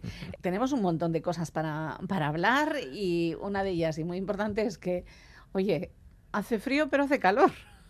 Hace frío pero hace calor. Claro, eso de eso va el cambio climático, Por ¿no? ejemplo. Eh, eh, la subida de la temperatura media no quiere decir que nuestras sensaciones sean de que va a hacer siempre calor. Eh, ya sea, ya la noticia de esta semana también es que ya se ha medido bien eh, la temperatura media global ha subido 1.54 desde grados centígrados desde que se tienen registros a mediados del siglo XIX. ¿Qué significa eso? Se Es a lo que no podíamos ¿verdad? llegar, ¿no? Es, es a lo que no deberíamos llegar, exacto, en el 2030. Eh, eh, hay gente que dice que estamos en el tiempo de descuento. Es importante, eso es la temperatura media del planeta. Y es importante que entendamos que, que aunque parece poco, un grado y medio nosotros no lo sentimos, no lo notamos, es la media. Eso significa que hay extremos, hay desequilibrios. Hay regiones del planeta donde de algunas temporadas son más frías y otras que en las que son más hay extremos de más calor. Esos extremos de calor y esos eh, calentamientos del, del- clima o, de- o eh, en determinadas semanas hace, por ejemplo, que este año eh, he estado con mis padres, eh, pues que tengamos eh, 3.000 kilos de aceitunas cuando la- hace dos años hubo 16.000 kilos de aceitunas. Y cuando nadie entiende por qué del rendimiento de la aceituna, que suele estar en peso, peso de aceite y, y aceituna, suele estar en el 18-20%, está mucho más bajo. No sé si me dijeron 15%, lo hablo de memoria. Eso tiene que ver con temporadas, semanas, eh, donde se supone que tiene que hacer frío, se supone que tiene que haber 10 grados de media, mu- hace mucho calor. Y entonces eso a las plantas les afecta, a las plantas, a los océanos, a los ecosistemas, etcétera. Y luego hay momentos más sensacionalistas y por decirlo de alguna manera es esta semana se estaban informando de que en Australia se han alcanzado en algunos sitios 51 grados y eh, los pájaros se caían de los árboles. Literalmente se veía llover pájaros. Eso, eso, es, eso es gravísimo, ¿no? Eh, y, y tenemos que y, y no se, no tomamos acción, seguimos eh, emitiendo más CO2 seguimos quemando más. eh, se siguen, eh, por ejemplo, Italia ha tenido en el 2023 el récord de vuelos, ¿no? Eh, y seguimos pues queriendo hacer turismo como lo hemos hecho siempre, etcétera, etcétera. Eh, entonces, bueno, hay organizaciones mm, que se dedican, que luchan o que intentan sensi- sensibilizar. Por ejemplo, Futuro Vegetal, que también ha salido a la palestra esta semana. Esta otra vez. semana, sí. Futuro Vegetal bueno, llevan un par de años, llevarán, ¿no? Eh, pero esta semana han detenido a otros 22 activistas Sí. del colectivo Futuro Vegetal. Algunos de ellos también son parte de Rebelión Científica o Sí. Rebelión- eh, Extinction Rebellion. Eh, eh, podemos estar más o menos de acuerdo en su, en su modo de acción, en la desobediencia civil, en que lancen pintura a la fachada del, del Congreso de los Diputados o que corten carreteras, etcétera. Podemos estar o no de acuerdo, ser más o menos efectivos. Eh, lo, que, lo que creo que es un error es, viendo lo que está pasando, es considerarlos a estas personas, considerarlas criminales. Una Organización criminal, es que criminal. eso es una barbaridad. Eso es una barbaridad. Es, es una barbaridad. O sea, Fíjate- no se me que me ocurre también- gente, a ver, que te puede gustar más o menos lo que hacen y puedes entender que sirve o más o menos para que la población tome cartas en el asunto y diga, oiga, que estos mm, si lo dicen es por algo, ¿no? Pero que echar pintura, además pintura diluida en agua, consideres que eso es una organización criminal, perdón, Y no es criminal que haya en Córdoba, y que tendrá que ver una cosa con otra, pero es que en la provincia de Córdoba hay unas 80.000 personas sin agua por contaminación por Fíjate. fitosanitarios. fíjate. Sabemos quiénes son los criminales que han contaminado sus acuíferos. Lo sabemos. ¿vale? Pero no se les organiza, no se les, no se les considera a estos, a estos Esto no es organización criminal. criminal, ¿no? Claro. Claro. O podemos hablar de la empresa que ha vertido los microplásticos por enésima vez, porque hay micropla- eh, ¿no? La- la- los famosos pellets que ahora estamos viendo Sí. que están llegando a, a Vizcaya.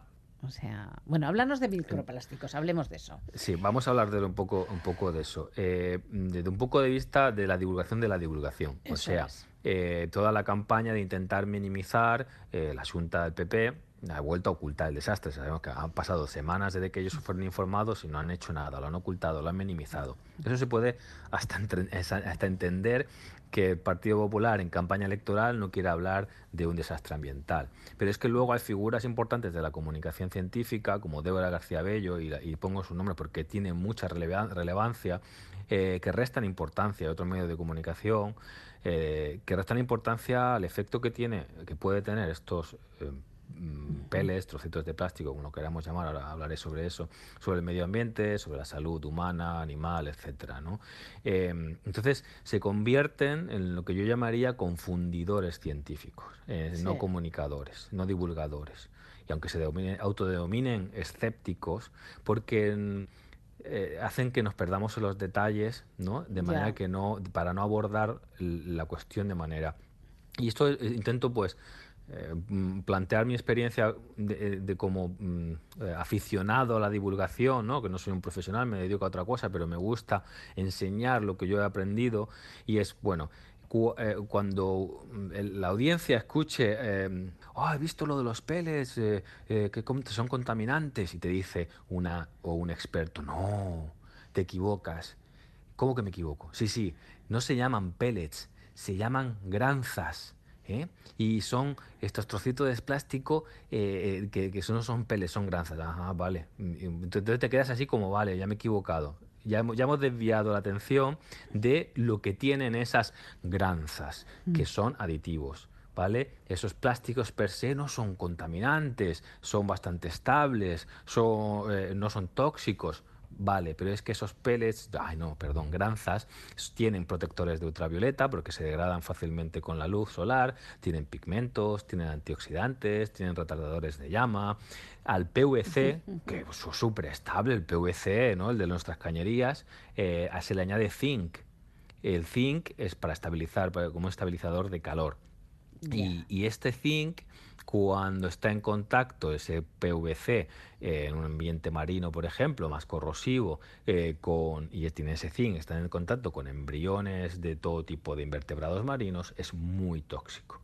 Cuando tienen estos otros compuestos se le llama master batch. Bueno, ¿qué más da? ¿Es útil realmente saber el nombre y las características más técnicas, digamos, de estos? Pues no, lo que hace es confundir para mí lo realmente importante que tiene que saber la sociedad no es cómo se llame, sino eh, si es potencialmente perjudicial para la salud ambiental, animales, humanos, ecosistemas, etcétera. También es importante que hablemos, la gente que nos dedicamos a la, que hacemos de comunicación científica, es a la incertidumbre propia de la ciencia. O sea, cuánto se sabe, cuánto no se sabe, qué secretismo hay, en lo que se transporta, en lo que se hace, en cómo se hace eso, en los compuestos que tienen esos plásticos, eh, lo que nos falta por saber en, esa, en, su, en sus propiedades bioactivas, ¿no? si son tóxicos, si son disruptores endocrinos, si son cancerígenos, si cambian el, sexo de los peces. Eh, esas cosas eh, son importantísimas para aplicar el principio de precaución. Bueno, no sabemos cuánto de tóxico es, pero qué evidencia hay científica para inducirnos a creer que hay una peligrosidad, ¿no? y, para, ¿por qué no? La comunicación científica tiene que eh, implicarse en proponer medidas técnicas y políticas que sean necesarias para evitar esos, estas catástrofes y para mitigar o para mitigarlas cuando ya se han producido, ¿no? Eh, eh, estos comunicadores terminan haciendo propaganda. Leo una frase. Para que un material pueda estar en contacto con alimentos debe cumplir unas estrictas exigencias de seguridad. Ninguna de las sustancias, aunque no sean tóxicas, deben migrar al alimento. Eso es mentira. Y es una mentira que es doblemente grave cuando es gente que trabaja desde lo público comunicando lo que se sabe a nivel científico. Y entonces eh, ya lo hemos hablado aquí mucho. Esta semana mismo también otra noticia era que se han encontrado cantidades significativas de nanopartículas de plástico en agua embotellada. Eh, posiblemente también la habrán todo tipo de alimentos en contacto con el plástico, incluido el aceite de oliva. Mm. Yo eh, ya he hablado con, Aquí y, he escrito durante mucho tiempo sobre el bisfenol, sobre que se sabe clarísimamente que el bisfenol, un componente del plástico, es procancerígeno, es disruptor endocrino, tiene problemas ambientales importantes, etc. Esta semana enseguida, desde un grupo que tenemos de, divulgadores científicos, todos aficionados, toda gente que trabaja en el entorno de la ciencia en distintos ámbitos, en la paradoja de Hebons, que es este blog que, tenemos, que de vez en cuando publicamos cositas, eh, hemos hablado del vertido y hemos eh, resumido que tiene tres modos de acción el vertido, estos plásticos, estos eh, trocitos de plástico. Primero, uno que, se pues, está ignorando, que es la plasticosis, o sea, el hecho de que, sobre todo las aves, pero muchos animales marinos, se los comen pensando que son pues, alimentos. Pensando que es comida. Y aunque, claro, y aunque sean indestructibles, eh, eso no quiere decir, aunque, aunque fuesen, aunque no tuvieran ningún efecto químico, eh, sí lo tienen físico, o sea, les atascan el, estómago, el intestino, etcétera, eh, y, o les producen desnutrición, porque, claro, porque están llenos y no comen. es claro, eso es, eso es, ¿no? Eso es, eso es bastante importante, ¿no? Estamos hablando de millones de, de esas bolitas. y luego liberan bolitas, liberan sustancias bioactivas. Eh, de las que tienen. Unas que parece que está clarísimo, ya hay varias fuentes que lo dicen, es el, da igual, ¿eh? V9000. Eh, de nuevo, ya sabéis que no me gusta perderme en los detalles. Son sustancias que sí se ha visto en la literatura que tienen propiedades bioactivas. Cuidado que yo no digo tóxicas. No digo tóxicas porque la toxicidad es cuando algo pues o mata o, o eso, es tóxico. Pero bioactivo es que a veces lo perjudiciar, tanto para la salud como para el medio ambiente, su capacidad de actuar sobre lo biológico. Pues hacen que las células proliferen más, que cambien el sexo, que sean hormonalmente activas, etcétera, etcétera, ¿no? Y entonces es también perjudicial, pero no necesariamente tóxico, ¿no? Ya. Eh, porque a veces nos digo, es que no es tóxico. Bueno, no es tóxico, pero, es bioactivo. Y ser bioactivo eh, tiene, tiene una consecuencia, ¿no? no y después su capacidad absorbente. Eso es, eso es. Y luego su capacidad absorbente con D. Eh, de Dinamarca. Eh, porque no absorbente de que absorban y que introduzcan en el interior, sino que son como el pegamentos, como mm, son esas bolas, atraen otras sustancias químicas y las concentran. Entonces se tiran una temporada en el mar ahí flotando, rodando y tal, y se les va pegando. Y encontraron, por ejemplo, de, de estas de estas bolitas de plástico, analizarlas, han detectado DDT en Sudáfrica, se lo hicieron en Sudáfrica. Eh, no tienen DDT, pero lo que pasa es que el DDT que hay en el ambiente, que sigue llegando desde el campo, que Sudáfrica se prohibió más tarde, llega llegando desde los campos al mar, eh, se concentran en esas bolas. Y no, no solo el DDT, otro tipo de, de sustancia. Esas son las tres maneras que tienen estas partículas de ser perjudiciales. ¿no? Eh, si puedo decir algo que lo que, de lo que hemos leído, el, eh, eh, que sea muy, muy, muy, bueno, muy informativo, es eh, en el país. han hecho una entrevista a, Eva Jiménez Guri. Tiene cosas muy interesantes esta entrevista. Ella se escandaliza porque se diga que no son peligrosos. Ha trabajado en un sitio que yo he visitado profesionalmente, o sea que he estado trabajando yo eh, algunas temporadas ayudándoles a hacer unos experimentos, que es la Estación Zoológica de Nápoles. Antón Dor es un sitio precioso. Antón Dor fue un zoólogo eh, y la, abrió en Nápoles para estudiar, eh, porque la bahía de Nápoles es muy particular. Y personal y profesionalmente la conozco esa zona y conozco el laboratorio estado, y conozco varios investigadores con los que he colaborado. Y ella lo que hace es estudiar distintos animales marinos, por ejemplo los, los erizos. Y, lo que hace es coger esas bolitas del agua, también las compra, las, va recogiendo de distintos sitios y las deja en el agua tres días, coge ese agua y utiliza ese agua para crecer embriones de, distintos eh, invertebrados. ¿no? Eh, y son tóxicos. En este caso sí, en este caso impide que esos embriones se desarrollen. Se desarrollen. Entonces, en las zonas donde haya muchos pellets o se acumulen muchos de estos eh, bolitas, eh, por ejemplo, eh, van, a afectar a las piscifactorías, van a afectar al tema de mejillón, almeja, etcétera, etcétera. ¿no? Entonces, es complicado entender eh, mm, que, se vaya diciendo desde la consejería de, organismos públicos o, divulgadores que esto, vamos, esto es nada, esto se lo podemos echar a la ensalada, ¿no? Había algunos memes por ahí en diciembre de 2023, la revista The Lancet, que, es muy famosa eh, a nivel de, salud, eh, importante, famosa y, muy importante, publicó una revisión sobre los impactos de los micro y los nanoplásticos en los órganos humanos, en distintos sistemas eh, humanos. Em, y está claro que hay un efecto. Em, los nanoplásticos serían aquellos pues, a nivel de nanómetros, ¿no? que no se verían ni en, ni en microscopio. Microplásticos son cualquier cosa por debajo de, no sé si son 5 milímetros o algo así. Em, pero vamos, para que nos entendamos, lo que se puede ver o con un microscopio a simple vista micro y lo que puede ver nano. Eso tiene un efecto sobre la salud y sobre los órganos humanos. Eh, hace falta mucha más investigación para ver qué compuestos, qué concentraciones, qué situaciones, es muy importante y yo insisto mucho en que un compuesto químico aislado a lo mejor no tiene ningún efecto biológico, pero junto con otras situaciones, pues eh, situaciones de todo tipo de desarrollo, sí que aumentan o cambian su, efecto, ¿no? Y esto hay que, hay que estudiarlo también, ¿no? Hay otra cosa que se ha dicho desde el otro extremo, es que este es otro prestige. Creemos que esta exageración también es incorrecta porque no es otro prestige. O sea, el efecto ambiental que tuvo el prestige fue bestial, ¿no? Fue muy, muy, grande y eh, eh, no es la, la, misma escala ni, ni de lejos, ¿no? Pero sí lo es la reacción del gobierno gallego. Eso sí, para minimizar el impacto, para echar balones fuera, eh, eso sí, ¿no? y luego, bueno, ¿por qué estas cosas pasan, no? Pero eso se va a hacer otro día, ¿eh? porque se nos acaba el tiempo. Sí, sí, ya está. De hecho, ya, hablaremos de otras cosas. Hay otras noticias que han salido que, me gustaría comentar, pero lo, hacemos y, ya traeré a alguien también. La semana que viene, ¿te parece? La semana que viene habrá otra vez Ciencia Mundana con Alfredo Caro. Que tengas muy feliz semana. Un abrazo. Gracias, igualmente, Agur.